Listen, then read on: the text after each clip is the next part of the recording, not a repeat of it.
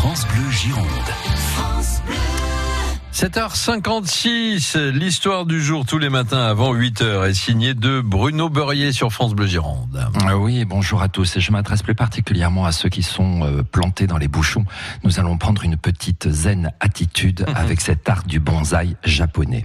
Ou comment miniaturiser une plante ou un arbre par application de différentes techniques. Alors soit c'est la taille de branches et de racines ou gestion d'apport nutritif ou alors on modèle la forme par ligaturage. Le but en soi, vous l'aurez compris, une recherche esthétique en privilégiant la ressemblance avec l'arbre dans la nature. C'est véritablement tout un art.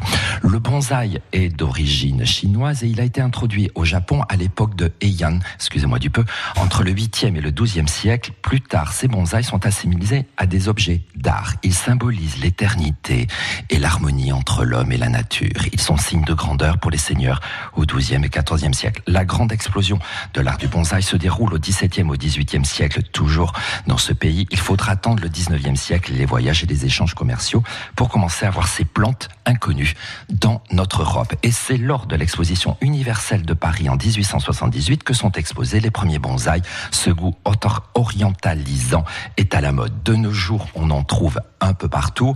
On peut miniaturiser l'érable, l'orme, le hêtre, le charme, le prunus, le mélèze et j'en passe. C'est vrai que c'est un véritable art, c'est absolument splendide à regarder. Ma conclusion, Dominique, on miniaturise aujourd'hui la nature, on crée des races de chiens de plus en plus petits et l'homme dans tout ça. Est-ce qu'on n'arrivera pas un jour à miniaturiser l'homme sur notre planète? Oui, pas sûr qu'on en sorte grandi, en tous les cas, ça c'est certain.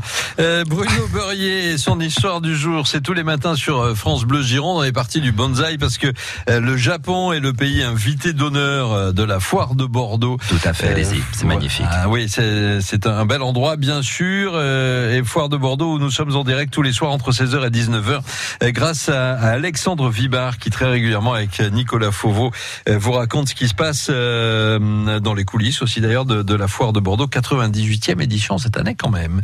Eh oui, Euh, Quelle vieille dame. Euh, à demain Bruno. bonne journée à tous.